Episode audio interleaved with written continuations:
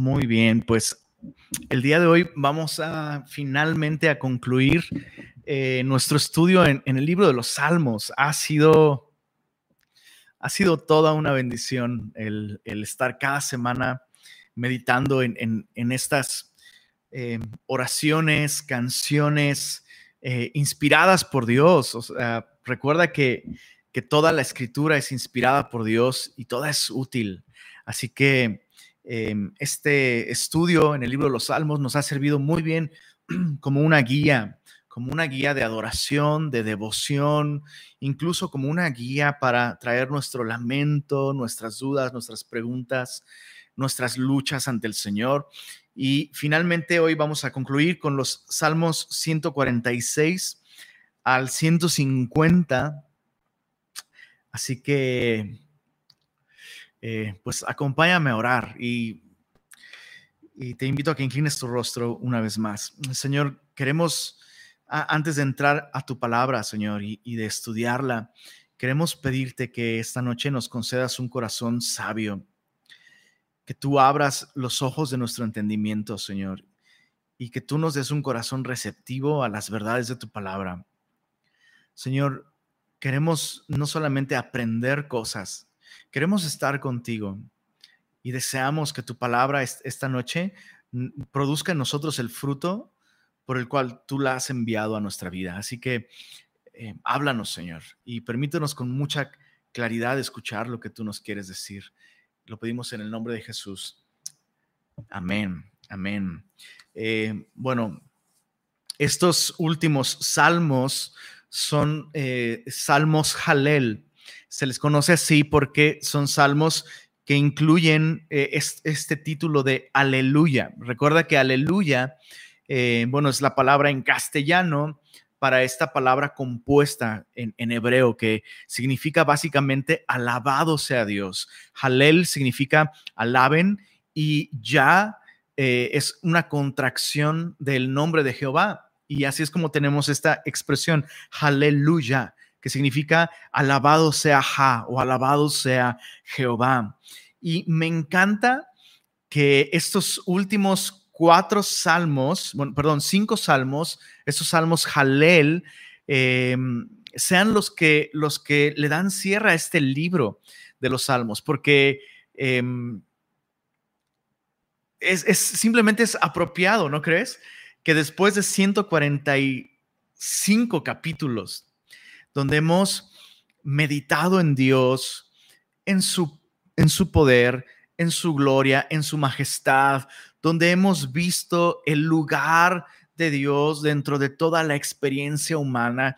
Hemos visto a los salmistas em, estar completamente devastados, los hemos visto enfermos físicamente, los hemos visto eh, aplastados por la culpabilidad de su propio pecado, los hemos visto fascinados por las bendiciones de Dios, los hemos visto preguntándose dónde está Dios.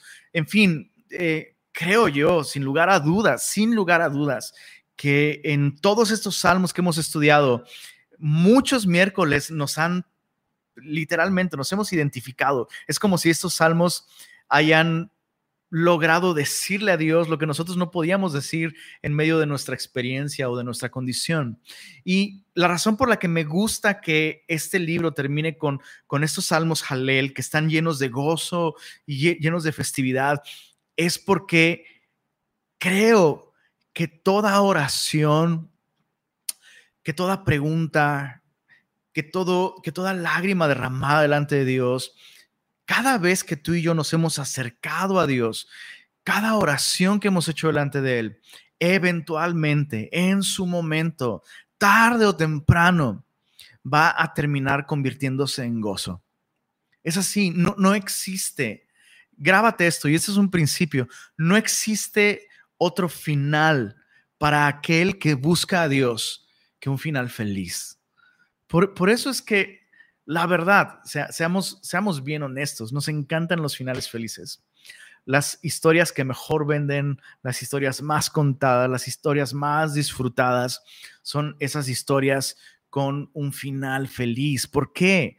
Porque dentro de nosotros deseamos eso, deseamos la felicidad, la bienaventuranza, la dicha.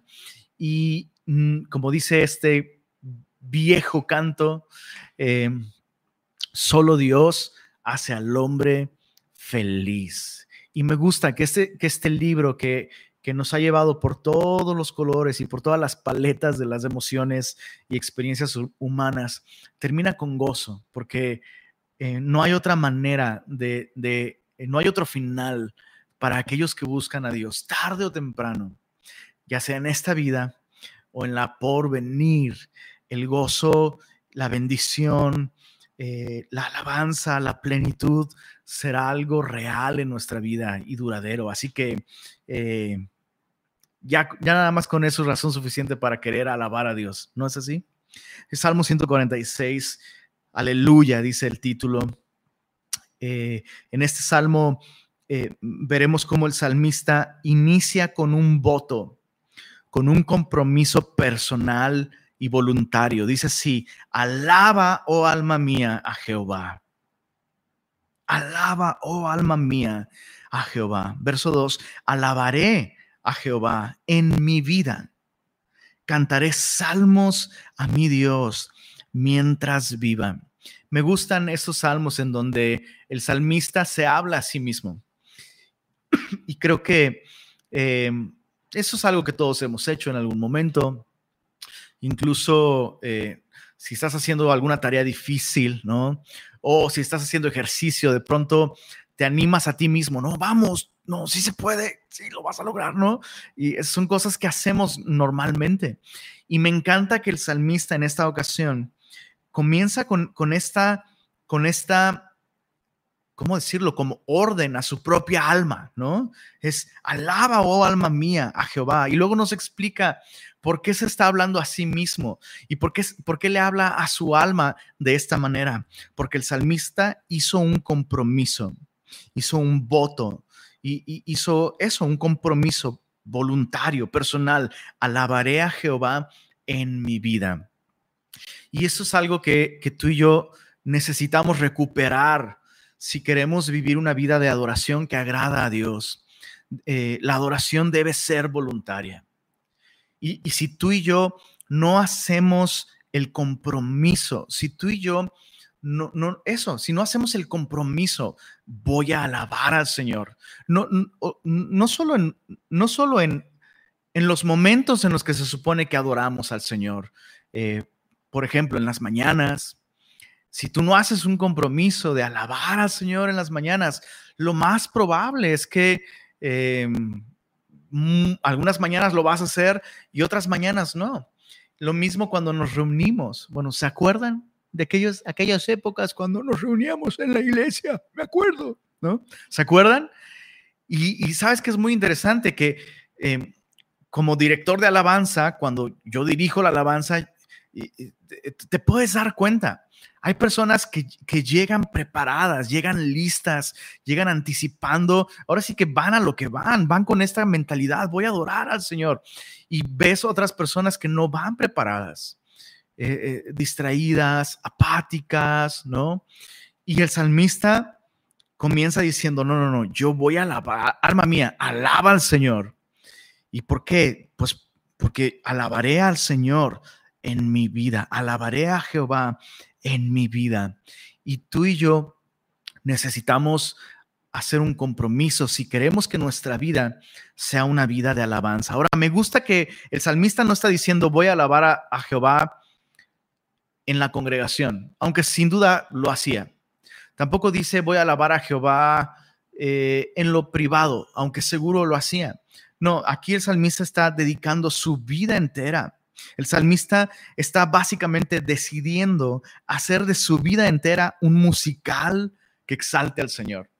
A mí no me gustan los musicales, eh, de verdad, no me gustan, no me gustan. Em, y a veces aquí jugamos un poquito, eh, yo juego con mis hijas eh, porque a ellas les gustan los musicales y em, bueno, Disney tiene básicamente todas sus películas son musicales y, a veces las molesto un poco y para todo canto, ¿no? Este, estamos comiendo y le pido a alguien que me pase la sal o cosas por el estilo y me pongo a cantar y, me paso un buen rato hasta que ya, papá, ya, ¿no? Y es por esa, por esa razón es que no me gustan los musicales, porque no, no imagino a una persona cantando literalmente todos los momentos de su vida. Pero cuando vengo a la Biblia y veo al salmista diciendo, no, mi, mi vida entera, mi vida entera, o sea, soy bien dado al teatro, sí, va, no me voy a poder quitar eso, soy bien, soy bien teatral, soy bien drama.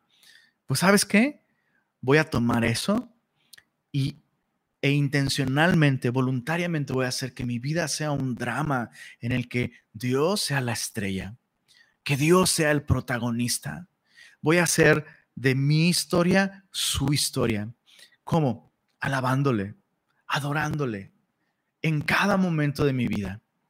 En momentos tristes, en momentos alegres, eh, en momentos de prosperidad, en momentos de necesidad, en momentos de enfermedad, en momentos de salud, voy a alabar a Dios en mi vida, en todos los escenarios eh, en los que yo pueda hacerlo, voy a, alabar al Señor.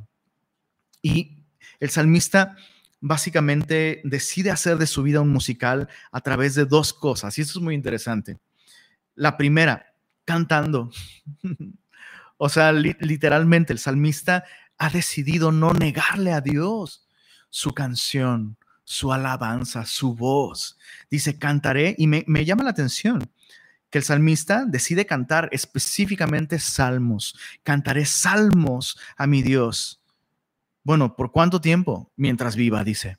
Mientras viva. Y eso es algo, eso es algo, es algo útil para nosotros. Debemos ser intencionales en cantar al Señor. Sabes, nadie, lo hemos dicho muchas veces, nadie tiene más razones, más motivos para cantar que un cristiano. Y honestamente, es, es algo, es un desperdicio. Es un desperdicio no usar nuestra voz, no usar nuestro aliento en cantar al Señor y exaltar al Señor. Y esto no es un asunto realmente, o sea, no es un asunto de, bueno, es que no sé cantar.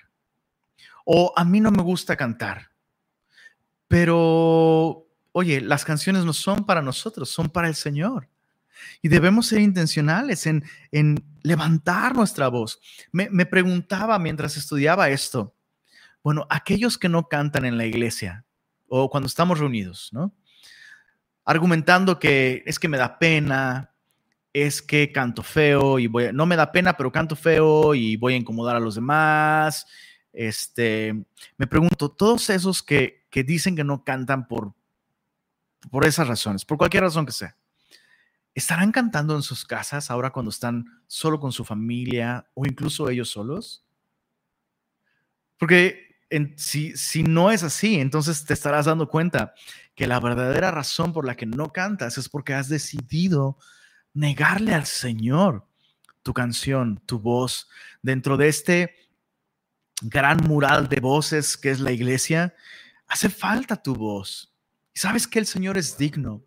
El Señor es digno de que tú levantes tu voz y que tú cantes al Señor. Entonces el salmista ha decidido, voy a cantar al Señor. No, no voy a alabar al Señor ahí, es que yo adoro al Señor aquí adentro. No, no, voy a externarlo, voy a, voy a levantar mi voz. La segunda manera en la que el salmista decide exaltar al Señor es confiando en el Señor. ¿Y sabes qué? Bueno, vamos a leerlo y ahorita vamos a ver una aplicación. Dice desde el verso 3, no confiéis en los príncipes, ni en hijo de hombre, porque no hay en él salvación, pues sale su aliento y vuelve a la tierra. En ese mismo día perecen sus pensamientos. Y me llama la atención esto. O sea, aquí está nuestra vida, acá, en nuestra nariz, ¿no? Dejamos de recibir oxígeno y literalmente nuestra vida se nos va. Y el, salmista dice, oye, no pongas tu confianza en, otro hombre, ni siquiera si es un gran príncipe o, alguien con mucha autoridad. Sabes, en el momento en el que sale su aliento, esta persona, sus pensamientos dejan de ser. Bienaventurado, dice el verso 5, aquel cuyo ayudador es el Dios de Jacob, cuya esperanza está en Jehová su Dios. Y a esta aplicación iba hace un momento que te dije, vamos a leer primero. Creo que una de las principales razones por la que un cristiano no canta es porque ha dejado de poner su confianza en el Señor. Es, esas dos cosas van de la mano. Cuando has confiado en el Señor, cuando tu confianza verdaderamente está en el Señor, al considerar quién es Él y cómo Él es fiel, cómo Él nunca te va a fallar, sus recursos son ilimitados, su sabiduría es infinita, puedes verdaderamente descansar en que Él es bueno, en que Él es todopoderoso y en que Él es fiel. Puedes descansar en que aun cuando no lo comprendas, su voluntad es buena, es agradable y es perfecta. Si tu confianza está en el Señor, puedes descansar en que aquel en quien tú has confiado gobierna con justicia. Y entonces la adoración, la alabanza brota de un modo inevitable. Pero cuando tu confianza está en cualquier otra cosa o en cualquier otra persona, claro que no va, no va a haber razones para alabar. Dice el verso, verso 5, bienaventurado aquel cuyo ayudador es el Dios de Jacob. Recuerda que la palabra bienaventurado puede traducirse como feliz, dichoso o bendecido. Aquel cuyo ayudador es el Dios de Jacob, aquel cuya esperanza está en Jehová su Dios. Y dicho sea de paso, realmente la confianza en Dios es la mejor expresión de alabanza. Dicho de otra manera, la mejor manera de alabar al Señor es realmente confiando en Él. Un, creyente que duda del Señor, que duda de su palabra, que desconfía del Señor, que no pone su confianza en, en Dios, es mala publicidad para el Señor. Podría cantar durante las reuniones, pero si en su estilo de vida no está confiando en las verdades de la palabra de Dios, no está confiando en el Señor, eh, nos volvemos mala publicidad para Dios. Pero una vida que descansa en Dios, en su poder, en la sabiduría de su palabra, esa es una vida de alabanza. Dice el verso verso 6, el salmista nos describe quién es Dios y todo lo que Dios hace. Dice verso 6, el cual hizo los cielos y la tierra, el mar y todo lo que en ellos hay, que guarda verdad para siempre. Es decir, lo que Dios ha dicho que hará, lo hará. Que hace justicia a los agraviados, que da pan a los hambrientos. Jehová liberta a los cautivos. Jehová abre los ojos a los ciegos. Jehová levanta a los caídos. Jehová ama a los justos. Jehová guarda a los extranjeros. Al huérfano y a la viuda sostiene. Y el camino de los impíos trastorna. Hay varias cosas muy interesantes que el salmista dice aquí. Y algunas de estas cosas realmente son cosas que no sucedieron en el Antiguo Testamento. Por ejemplo, Jehová abre los ojos a los ciegos. Eso es algo que, o sea, no, no, hay, no hay referencias de esto en el Antiguo Testamento. Y hasta que Jesús aparece en la escena, es cuando vemos que realmente estas cosas comienzan a suceder. Y me gusta esto porque de, algún, de alguna manera el salmista sabe quién es Dios, aun cuando haya cosas que no haya visto en su propia experiencia. El salmista sabe quién es Dios. Es, como, es como, por ejemplo, la fe de Abraham. Vemos que eh, ahí está este capítulo muy oscuro en la vida de Abraham, cuando Dios le pide que sacrifique a su propio hijo. Y más adelante, eh, en el Nuevo Testamento, el autor de los Hebreos nos dice que Abraham hizo este, y tomó esta decisión de darle a Dios eh, a, su hijo. Dice, sabiendo que Dios podría aún levantarle de los muertos. Lo interesante es que hasta ese momento no había habido ni un solo caso de una persona que volviera de los muertos o que reviviera. No había sucedido nunca. Sin embargo, Abraham no necesitaba un ejemplo de esto en la experiencia para creer que Dios podía hacerlo. Y Abraham estaba en lo cierto. Abraham conocía a Dios. Y este salmista conoce a Dios y sabe de lo que Dios es capaz, aun cuando no tiene la experiencia, eh, alguna evidencia de que Dios pueda hacerlo. El salmista sabe quién es Dios y por tanto adora a Dios con su vida. Y eso es algo que tú y yo necesitamos. Necesitamos conocer profundamente a Dios. Y la adoración y la alabanza será una consecuencia inevitable de nuestro conocimiento de Dios. Dice el verso 10, reinará Jehová para siempre. Tu Dios, oh de generación en generación. Aleluya. Todos estos salmos comienzan con aleluya, terminan con aleluya. Salmo 147. Ahora el salmista hace una invitación em, a los demás a alabar al Señor. En el Salmo 146 vimos que el salmista tiene este compromiso personal para alabar al Señor, pero ahora el salmista invita a otros a alabar al Señor. Y esa es, esa es otra cosa muy importante. Cuando, cuando tú tienes una relación personal con el Señor, cuando tenemos una relación personal con el Señor, real, y, y que, y que como un resultado de esa relación, vivimos alabándole, exaltándole, glorificándole.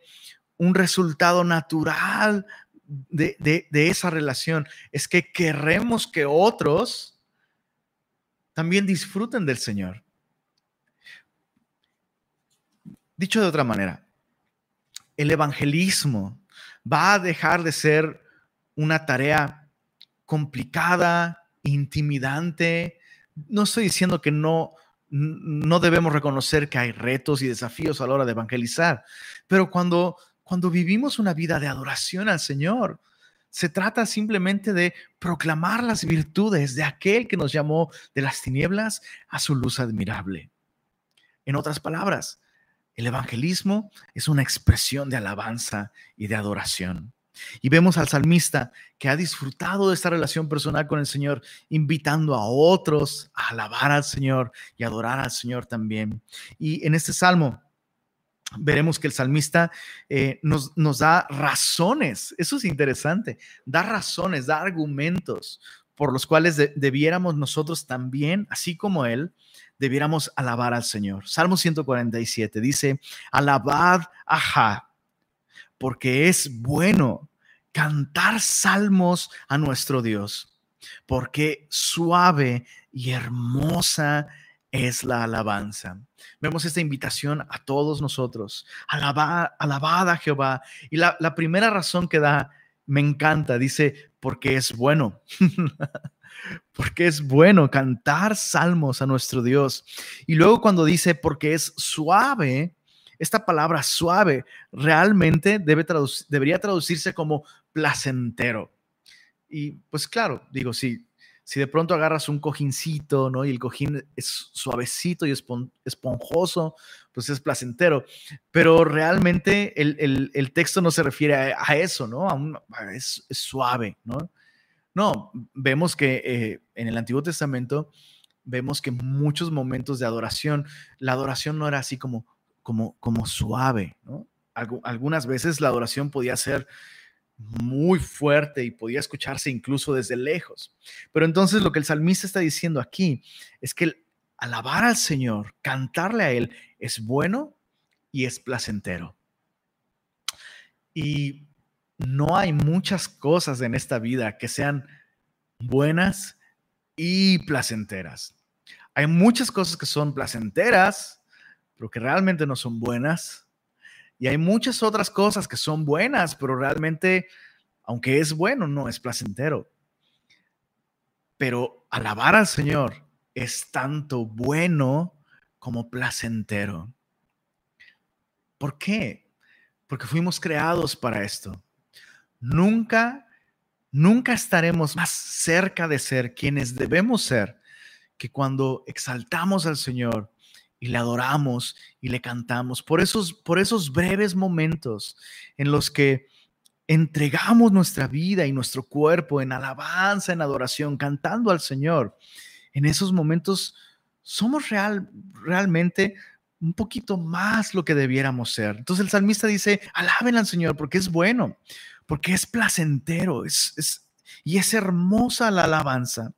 Dice el verso, verso 2, desde el verso 2 en adelante, el, el salmista va a estar jugando con estas tres ideas. Dios es trascendente, es decir, es muchísimo más grande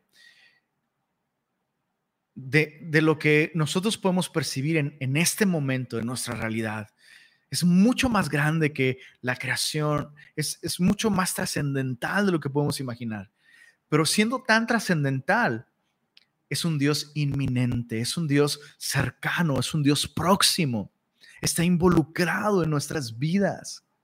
Y esto es así porque Él es un Dios que se revela, que nos busca, que se hace evidente a nosotros. Entonces, durante todo ese salmo, el salmista va a estar explicándonos que debemos adorar a Dios porque Dios, siendo tan trascendental, está involucrado en nuestra vida, es inminente, está cercano y se da a conocer a nosotros. Realmente es Él quien nos busca. Entonces, verso 2 dice, Jehová edifica a Jerusalén, a los desterrados de Israel recogerá. Esto es una referencia a la experiencia de la nación de Israel, que habiendo sido disciplinados por Dios y habiendo sido llevados cautivos lejos de su tierra, Dios les permitió volver, les permitió volver a ser una nación. Entonces Jehová recogerá a los desterrados de Israel. Él sana a los quebrantados de corazón. Venda sus heridas. Es un Dios cercano. Es un Dios, es un Dios involucrado en nuestras vidas, en nuestra situación. Aun cuando le hemos fallado, Él, no nos desampara. Él, él está presente en nuestras vidas. Es un Dios inminente pero es un Dios trascendente también. Verso 4 dice, Él cuenta el número de las estrellas. A todas ellas llama por sus nombres. Grande es el Señor nuestro, de mucho poder y su, su entendimiento es infinito. Jehová exalta a los humildes y humilla a los impíos hasta la tierra estas referencias que hace el salmista al número de las estrellas. Es muy interesante. Em, se, han hecho estimaciones. No soy un experto en, esto, eh, pero se han, se han hecho estimaciones. No sé cómo hagan los científicos estas estimaciones, pero aquellos que estudian eh, el universo y las estrellas y todas estas cosas han llegado a estimar que la cantidad de estrellas en el universo es igual o aproximada a 10 a la 25 potencia. Entonces, imagina un 10 con 25 ceros. Un 10 y 25 ceros después. Esa es aproximadamente la, cantidad de estrellas que existen. ¿Cómo llegaron a ese número? No sé, ahora sí que pues, yo no soy científico, no, no sé cómo llegaron a esa estimación. Pero lo interesante es que el salmista reconoce que Dios dice, cuenta el número de las estrellas, pero mira esto, dice, a todas ellas llama por sus nombres.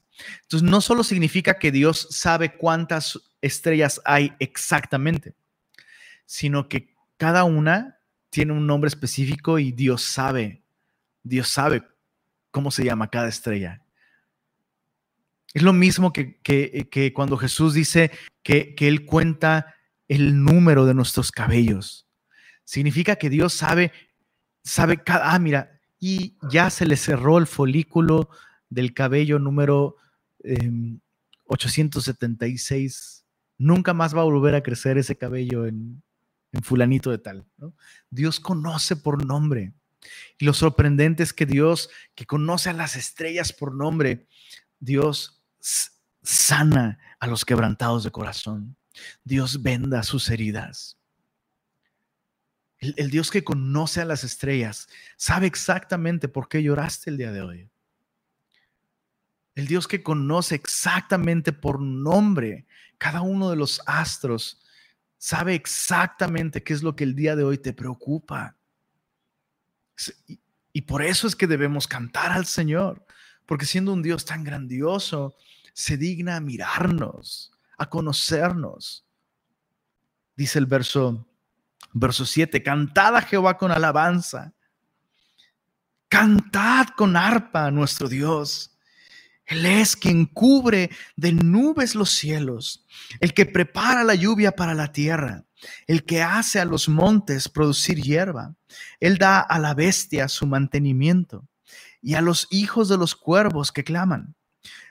Eh, obviamente, sabemos que hay leyes que operan en la naturaleza y que hay sistemas que hacen que el mundo funcione, pero el salmista lo que está diciendo aquí es que aun cuando hay todo un sistema, ¿no?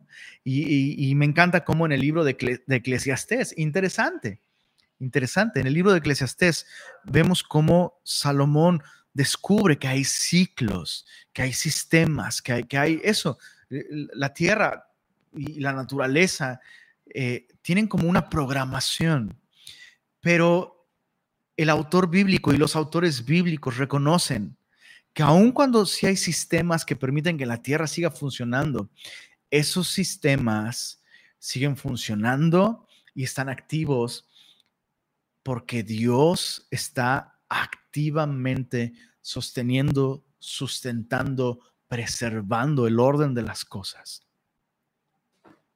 Entonces, el, salmista no, no, no, realmente no, no, no está diciendo, bueno, Dios coloca específicamente cada una de las estrellas eh, o, de las nubes. Eh, realmente Dios no viene y abona la tierra, pero sí, por medio de su palabra, por medio de su voluntad, Dios mantiene y sustenta la creación.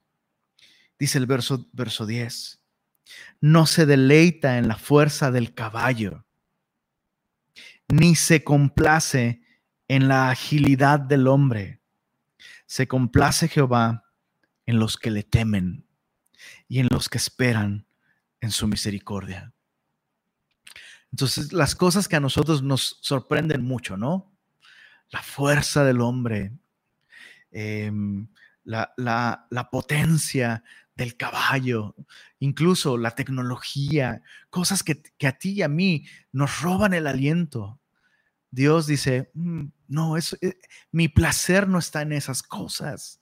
Mi placer está en los que me temen, en los que esperan en mi misericordia. Y es interesante porque eh, es como un contraste la potencia del caballo, la agilidad del hombre, Pero aquellos que temen al Señor, aquellos que esperan en su misericordia, son aquellos que se reconocen imperfectos, débiles, vulnerables.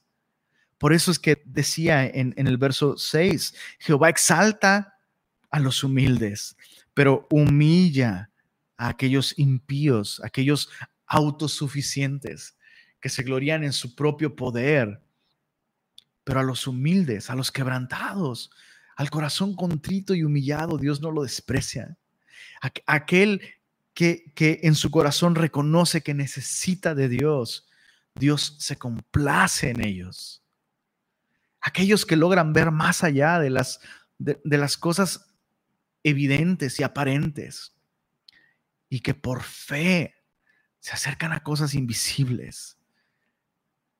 Dios se complace en ellos. Verso 12, alaba a Jehová Jerusalén, alaba a tu Dios, oh Sión, porque fortificó los cerrojos de tus puertas. Está, está, hablando de cómo Dios, una vez más, cómo Dios permitió que el pueblo de Israel, que le fue infiel, volviera a Jerusalén y volvieran a tener un templo y volvieran a adorarle. Eso es, un sueño. Eso era algo imposible en sus mentes pero no era imposible para Dios. fortificó los cerrojos de tus puertas, bendijo a tus hijos dentro de ti. Él da en tu territorio la paz, te hará saciar con lo mejor del trigo. ¿Y cómo hizo esto Dios? ¿Cómo restauró a la nación de Israel? Con su palabra. Él envía su palabra a la tierra. Velozmente corre su palabra, da la nieve como lana y derrama la escarcha como ceniza. Echa su hielo como pedazos ante su frío. ¿Quién resistirá? Enviará su palabra y lo derretirá. Soplará su viento y fluirán las aguas. Entonces el salmista eh, habla de esta restauración de Israel y dice, ¿cómo es posible? Y, bueno, y luego toma ejemplos de la naturaleza. Bueno, hay un momento eh, eh, en el año en el que todo está congelado. Y realmente, ¿cómo es posible que, que todo lo que está congelado de pronto nuevamente, nuevamente se derrite todo el hielo y, y vuelve a haber otra vez calor? Bueno, es Dios por medio de su palabra. Dios envía su palabra. Dios interviene en la creación. Dios interviene en la naturaleza. Y así como, como lo hace en la naturaleza, Dios intervino en nuestra vida. Dios envió su palabra. ¿Recuerdas cómo la Biblia nos dice que Dios envió su palabra y despertó el espíritu de Ciro, rey de Persia? Y lo imposible se hizo posible. Ciro permitió que los judíos volvieran a Jerusalén y tuvieran libertad para adorar a su Dios. Es impresionante. Dice el verso 18, perdón, verso 19, ha manifestado sus palabras a Jacob. Hemos visto cómo Dios, siendo trascendental, está activo, presente, involucrado en el orden de las cosas, en, las, en la vida de los individuos, aquellos quebrantados, en la vida de la nación de Israel. Y aquí vemos que esto es porque Dios es un Dios que se revela a través de su palabra. Verso 19, ha manifestado sus palabras a Jacob, sus estatutos y sus juicios a Israel. No ha hecho así con ninguna otra de las naciones. Y en cuanto a sus juicios, no los conocieron. Aleluya. No está diciendo aleluya porque, porque las naciones no le conocieran, sino porque Dios escogió a una nación para a través de ella darse a conocer a todas las naciones. Ese era el plan de Dios al escoger a la nación de Israel, que a través de darse a conocer a ellos por medio de su palabra, ellos dieran, le dieran a conocer al mundo entero. Y e, eso es lo que Dios quiere con nosotros. Dios se ha dado a conocer a nosotros a través de su palabra. Nosotros no conocemos a Dios mm, porque hayamos descubierto que, hay un Dios o porque hayamos a través de nuestro intelecto hayamos eh, llegado a conclusiones correctas. No, Dios envió su palabra a nuestra vida y ahora lo que tú y yo debemos hacer es darle a conocer también. Salmo 148. Este salmo es una invitación, eh, una vez más, es una invitación a alabar al Señor, pero ahora esta es una invitación universal. Eh, el Salmo 147 era más una invitación a, la nación de Israel. Nosotros hemos recibido su palabra, démosle a conocer, alabémosle. Pero ahora en el Salmo 148, esta es una invitación de alguna manera a toda la creación.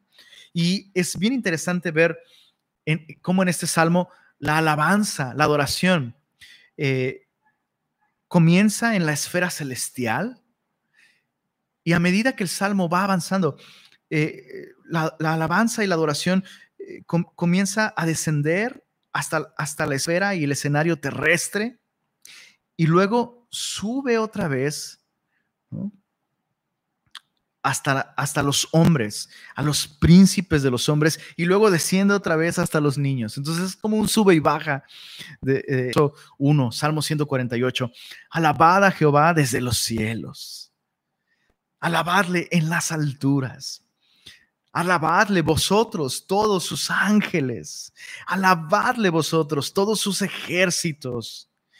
Y luego va descendiendo del tercer cielo a lo que podríamos llamar el segundo cielo, donde eh, se encuentran las estrellas y los astros. Verso 3, alabadle sol y luna. Alabadle vosotras todas, lucientes estrellas. Alabarle cielos de los cielos y las aguas que están sobre los cielos. Recuerda que eh, en el libro de Génesis, la Biblia describe que Dios separó las aguas de las aguas. Y em, bueno, en, toda esta teología judía, em, y aún hasta en el, en el Nuevo Testamento se habla del tercer cielo, como aquel donde Dios mora, donde Dios habita, donde Dios se encuentra rodeado de ángeles, recibiendo gloria y majestad. El segundo cielo, estaríamos hablando pues, pues eh, esto de, el cielo en donde se encuentran los astros, em, em, el sol, la luna, las estrellas. Y el primer cielo sería el cielo debajo de esta em, como esfera de agua que cubría originalmente la tierra. Ya hemos hablado de esto en el libro de Génesis, puedes revisar en las conferencias a través de la Biblia de los primeros capítulos de Génesis. Pero ahora mira cómo el salmista eh, describe este primer cielo, ¿no? Em, dice en el verso verso 5, alaben el nombre de Jehová porque él mandó y fueron creados los hizo ser eternamente y para siempre, les puso ley que no será quebrantada. Alabad a Jehová desde la tierra. Ahora dejó la, la, la esfera de los cielos, primero, segundo y tercer cielo, para llegar a la tierra. Alabad a Jehová desde la tierra, los monstruos marinos y todos los abismos, el fuego y el granizo, la nieve y el vapor, el viento de tempestad que ejecuta su palabra, los montes y todos los collados, el árbol de fruto y todos los cedros, la bestia y todo animal, reptiles y volátiles.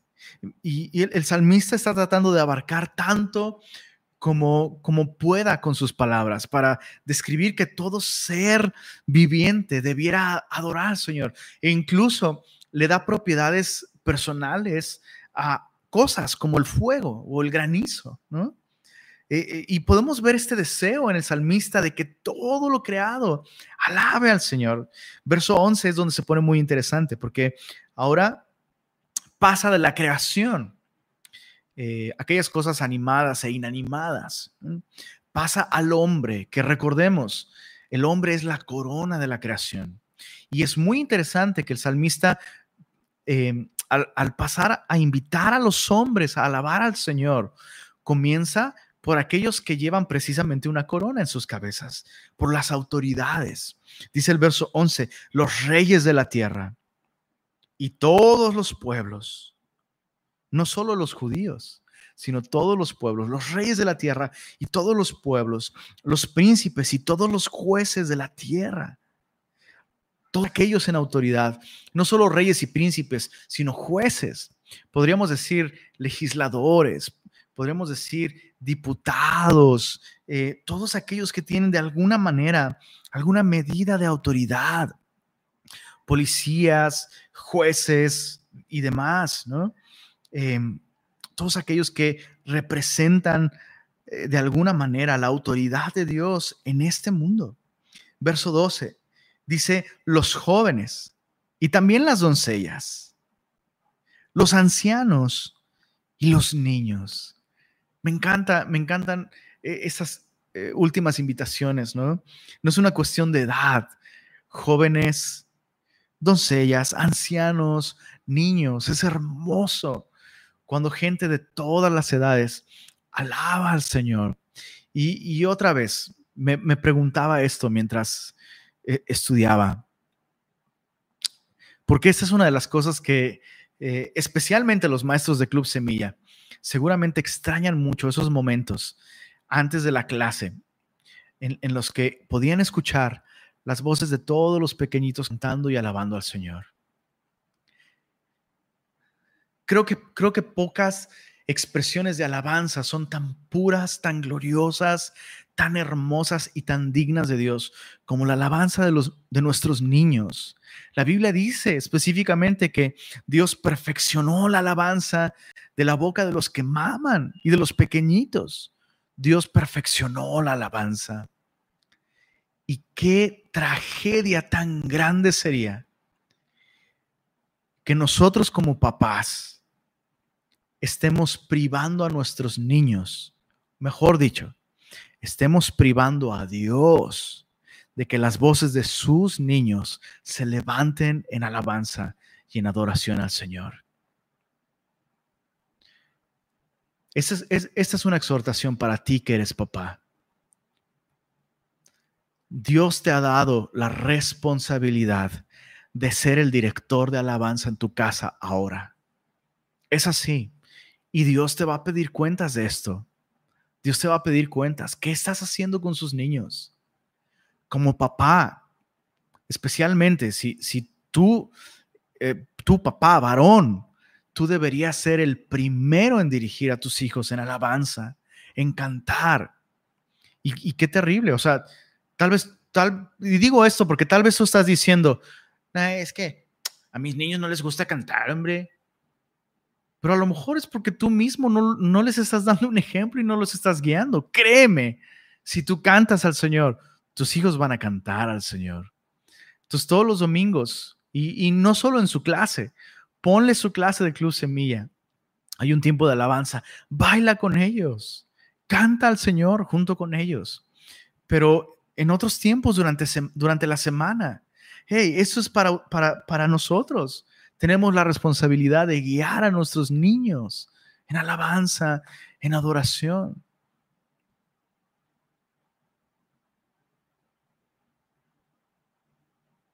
Que por lo menos nuestros adolescentes y nuestros niños no puedan poner de pretexto, no es que no tuve un ejemplo en casa. Que por lo menos no, no puedan poner ese pretexto.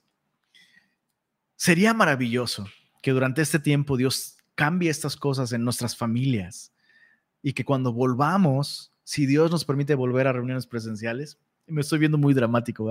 Dios nos lo va a permitir, pero cuando Dios nos permita volver, ver el fruto de todos esos cambios que Dios ha hecho en este tiempo, wow, habrá valido la pena cada, cada día de encierro y cada semana y cada mes. Alaben el nombre de Jehová, porque solo su nombre es enaltecido. Verso 13. Su gloria es sobre la tierra y cielos. Él ha exaltado el poderío de su pueblo. Alábenle todos sus santos. Es que a mí no me gusta cantar. Todos es que a mí no se me da.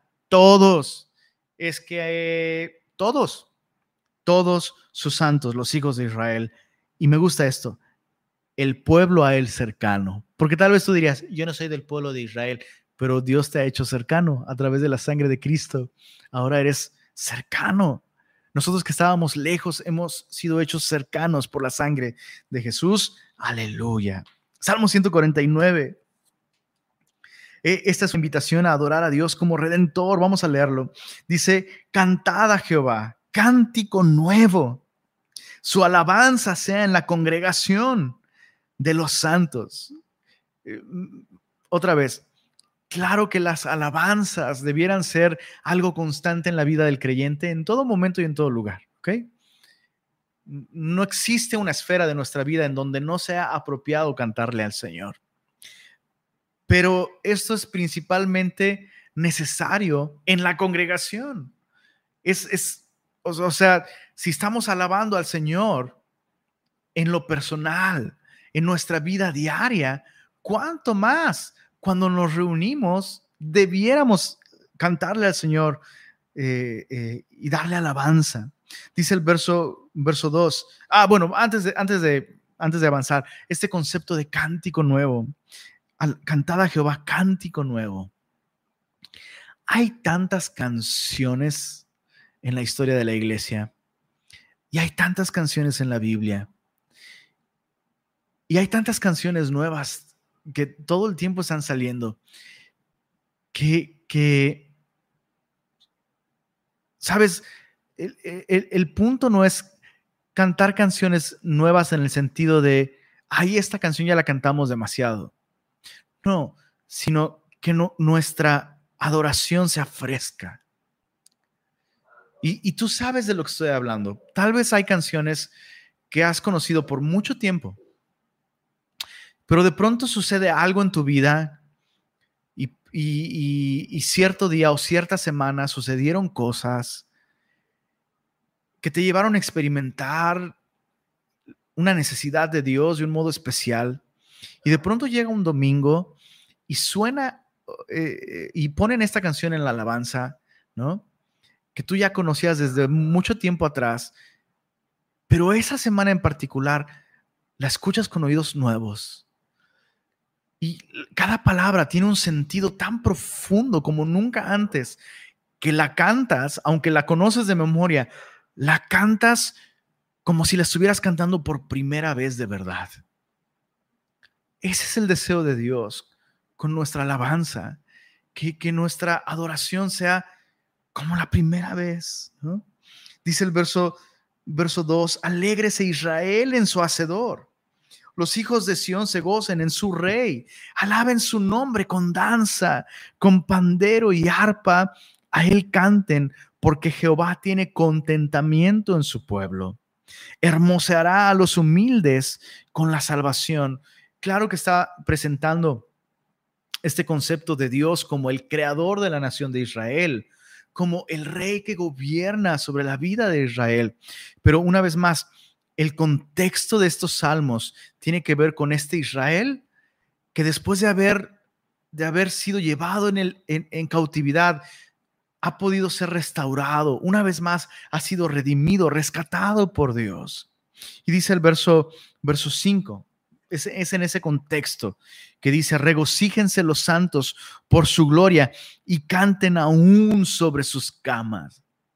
Me encanta esta idea. Eh, la idea es que no, no, no tardes en darle tu alabanza al Señor. Que sea lo primero que haces cuando despiertas ahí sobre tu cama, que lo primero que hagas al despertar sea cantarle allí mismo sobre tu cama. Me encanta, me encanta este concepto. No necesitas ni siquiera sentarte o bajarte de tu cama, ¿no? O bañarte, digo, bañate todos los días, pero lo que el salmista dice aquí es, ¿sabes qué? Dios es tan digno que cada mañana al despertar, lo, lo primero que debiéramos hacer sería cantar al Señor ahí sobre, sobre, sobre tu cama. Dice verso, verso 6, exalten a Dios con sus gargantas y espadas de dos filos en sus manos. Y otra vez, esta, es, eh, esta es una referencia a lo que sucedió con la nación de Israel mientras reedificaban los muros. Cuando ellos volvieron de la cautividad, enfrentaron el terrible peligro de estar en Jerusalén, rodeados por naciones organizadas, hostiles, sin un muro. Y tuvieron que edificar los muros, reedificar los muros de la ciudad Em, con una pala en una mano y con una espada en otra. Entonces, de alguna manera, esta es una referencia a esto. Hey, aún en los momentos de peligro, aún en los momentos en los que pareciera que no es momento de alabar al Señor, no, tú canta al Señor. Exalten a Dios con sus gargantas y espadas de, dos filos en sus manos. Em, algunos consideran que de hecho, eh, en el segundo libro de Macabeos, recuerda que el libro de los Macabeos no es un libro que es parte del, canon bíblico, pero es, pero es, un libro que registra eventos históricos reales. ¿no? Durante la guerra de los Macabeos, una vez más, la nación de Israel eh, eh, enfrentó momentos de guerra y, y de conflicto y en el segundo de Macabeos, capítulo 15, verso 27, dice que ellos estaban luchando con las manos y orando con el corazón. Y, se dice que, los macabeos tenían este texto en sus mentes, ¿no? Eh, exalten a Dios con sus gargantas y espadas de dos filos en sus manos. Y eso es exactamente lo que sucede espiritualmente cuando tú y yo comenzamos a exaltar al Señor de corazón, y con, con nuestras voces. Eso es guerra espiritual. No tienes que reprender, no tienes que nombrar demonios. No, no, no, no, no, no. Eso, eso no es guerra espiritual, eso es otra cosa. Y la Biblia no nos habla de eso. Pero la Biblia nos enseña que cuando tú y yo magnificamos al Señor en, en momentos de crisis, o sea, piensa esto, cuando estás pasándola realmente mal en tu salud, cuando, cuando hay razones para tener miedo, cuando hay peligro, y cuando tú decides abrir tu boca, no para quejarte, no para lamentarte, sino como un resultado de haber confiado en Dios, decides abrir tu boca para exaltar a Dios porque Él es digno. Eso es guerra espiritual. No tienes que cantar a los espíritus que huyan y nombrarlos por nombre. No, no, no, no. No, no estamos hablando de eso. Estamos hablando de darle a Dios su lugar. Cuando pareciera que Dios no está ahí y tú dices, Dios está aquí. Cuando pareciera que Dios está dormido, así como los discípulos que decían, hey, maestro, no te, no da cuidado que perecemos, mira esa tormenta, ¿no? Y el maestro se levanta y con, una palabra, pum, calla, enmudece, la tormenta termina y después los discípulos terminan teniendo más miedo de la tormenta. Bueno, teníamos miedo de la tormenta, porque no podíamos controlar la tormenta. Pero vemos que Jesús tiene poder para controlar la tormenta a quien nosotros no podemos controlar. Entonces, ¿quién controla a Jesús? Jesús me puede salvar de la tormenta, pero ¿quién me puede salvar de este? Eso es guerra espiritual. Cuando tú y yo escogemos levantar nuestra voz no para gritar en amargura, no para gritarnos unos a otros, sino para exaltar a aquel que es digno, aquel que gobierna incluso en la tormenta. Dice el verso 7, para ejecutar venganza entre las naciones. Recuerda que esto está eh, eh, dentro del contexto de Israel como la nación a la que Dios escogió para traer justicia al mundo, para gobernar a través de ella. Y esto va a tener su cumplimiento máximo en la persona de Jesucristo. A veces tal vez se nos olvida, Jesús es judío. Y eso no significa que nosotros debemos ser judíos. No, pero la Biblia dice claramente, la salvación viene de los judíos. Y el, el, el Dios hombre que gobernará el mundo entero por la eternidad es un carpintero judío para ejecutar venganza entre las naciones y castigo entre los pueblos, para aprisionar a sus reyes con grillos y a sus nobles con cadenas de hierro, para ejecutar en ellos el juicio decretado. Dios terminará con toda la corrupción y la maldad del mundo. Jesús es el único. No existe otra persona que realmente va a terminar con la corrupción, no solo de México, sino del mundo entero. Y lo hará así no lo va a hacer con abrazos, definitivamente. Él va, a terminar con todo lo corrupto, con todo lo injusto. Y esto debiera hacernos temblar porque todos nosotros hemos, nos hemos corrompido y todos hemos sido injustos. Pero Dios envió a Jesús para cargar con toda nuestra injusticia y corrupción en la cruz del Calvario. Así que Él ofrece salvación y perdón y redención para todo aquel que se arrepiente y pone su confianza en Jesús. Pero va a haber un día en el que va a terminar esta oferta de gracia y todos aquellos que rechacen a Jesús eventualmente tendrán que enfrentar la justicia de Dios. Dice el verso 9 al final, gloria será esto para todos sus santos. Aleluya. Terminamos con el Salmo 150.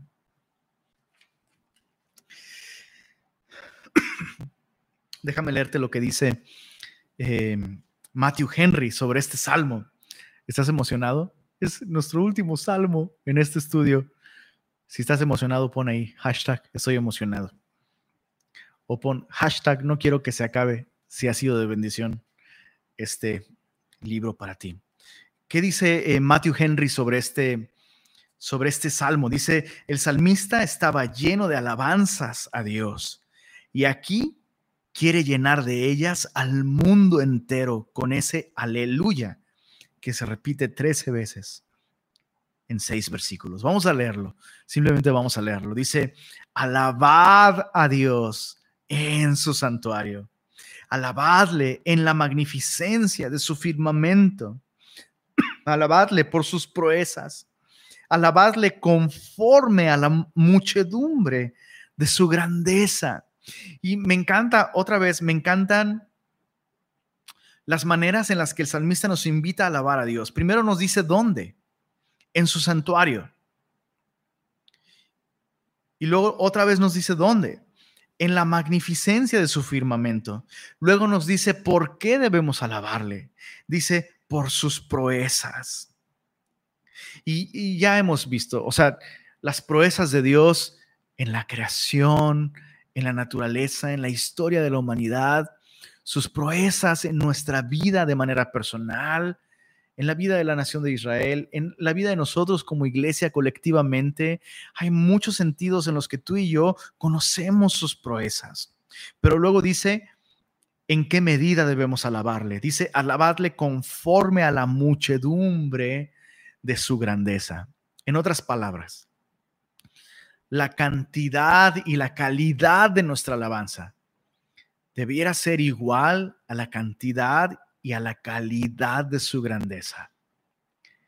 Me pregunto si la alabanza que tú y yo estamos dándole a Dios el día de hoy es conforme al Dios al que estamos alabando. Y otra vez, eh, eh, recuerdo vívidamente la primera vez que fui a un partido de fútbol. Eh, eso es muy loco, pero yo nunca había, ido a un, nunca había ido a un partido de fútbol en un estadio hasta que mi pastor, Fermín Cuarto, me llevó a un partido de los Tigres. Eh, fue un partido, lo recuerdo así súper vívido, súper clarito, lo recuerdo. Fueron los, los Tigres contra los Dorados, algo así. El punto es que los Tigres ganaron 6 a 1. Entonces ya te imaginarás la porra en el estadio. O sea, de verdad, el volumen, la fuerza las porras estaban conforme al partido. Punto. Y mi pregunta es, si nuestra alabanza es conforme a la muchedumbre de la grandeza de nuestro Dios, la grandeza de su amor para contigo, la grandeza de su misericordia, la grandeza de su gracia, de su fidelidad, de su paciencia. ¿Qué tan grande debiera ser nuestra alabanza entonces? Tan grande como nuestro Dios. Verso 3, alabadle a son de bocina. A partir del verso 3, el salmista básicamente nos dice que debemos alabarle a Dios con todo lo que se pueda. Dice, alabadle a son de bocina, que está hablando aquí de estos cuernos, ¿no? Que, servían como trompetas, básicamente es como metales, ¿no? Eh, puede significar este, no solamente, aunque el texto está hablando aquí del shofar, que es este cuerno que sonaba como trompeta, eh, también podría estar refiriéndose a, los metales, ¿no? Alabarle son, a son de bocina, alabarle con salterio y arpa. Aquí está hablando de las cuerdas. Alabadle con pandero y danza. Está hablando de los instrumentos de percusión e incluso, obviamente, eh, cuando está hablando de danza, está implicando que con nuestros cuerpos marcamos un ritmo. Eh, dice, alabadle con, con cuerdas y flautas. Ahora está hablando de los instrumentos de viento. Alabadle con címbalos resonantes. Una vez más, eh, percusión. Alabadle con címbalos de júbilo. Básicamente está mencionando cada tipo de instrumento que había en su tiempo. Y eso significa sencillamente una cosa. No existe ningún instrumento que sea inapropiado para incluirlo en nuestra alabanza a Dios como iglesia. A veces la gente me, em, eh, me ha dicho, me gusta la alabanza ahí en Semilla Monterrey porque pues nada más es una guitarrita y un cajoncito. Y bueno, eso lo decían mucho hace algún tiempo.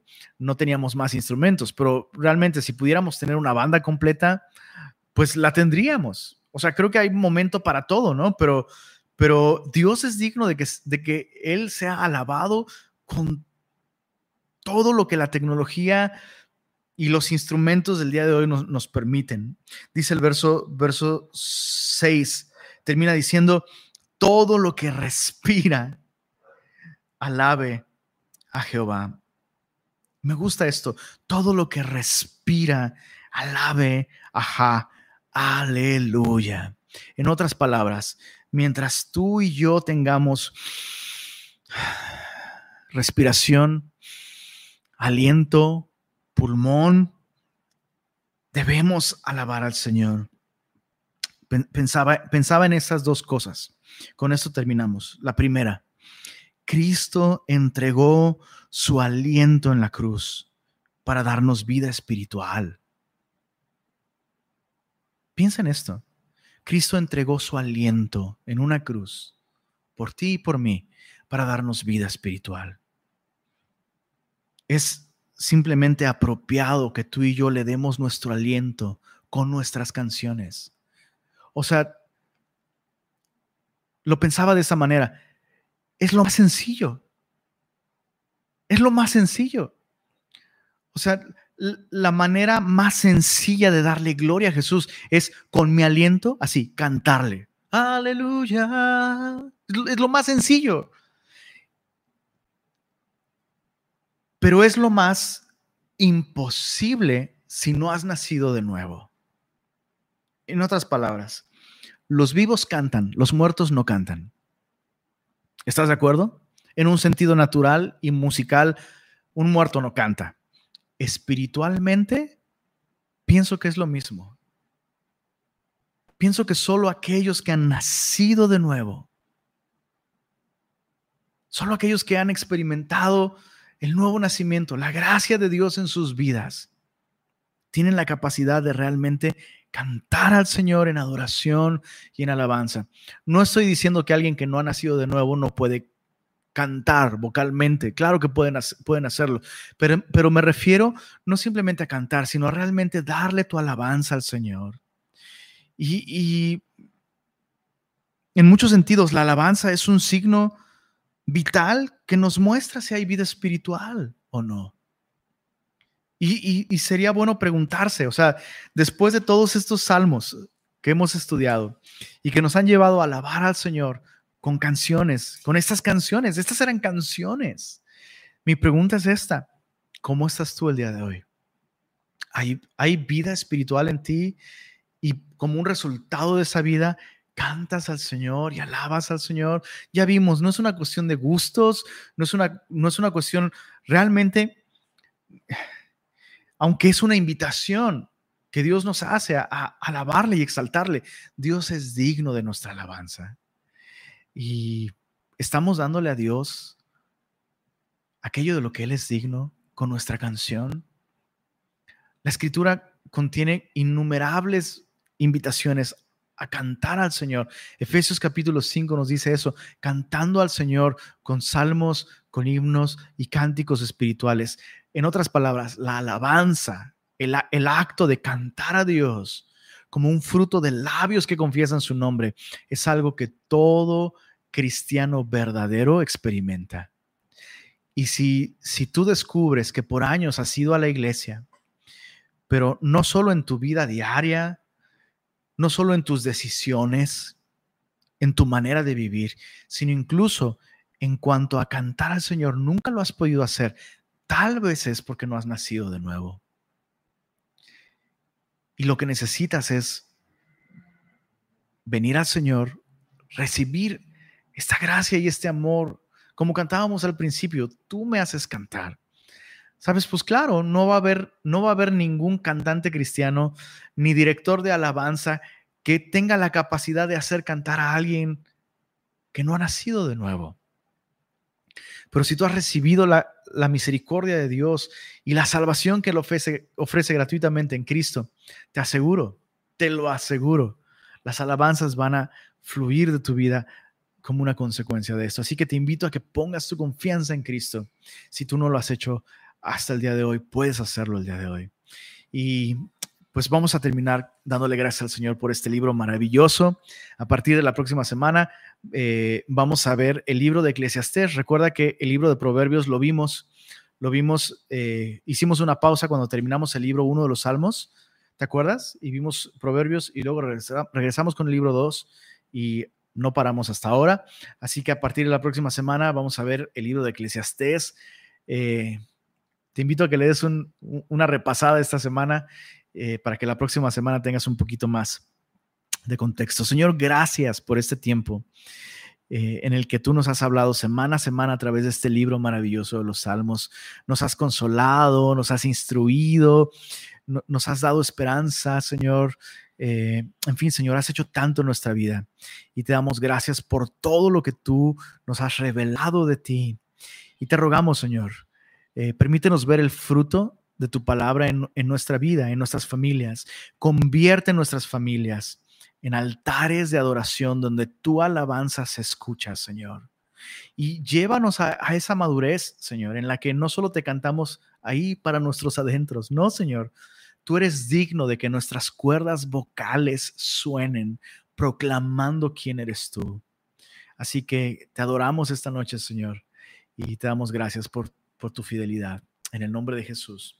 Amén.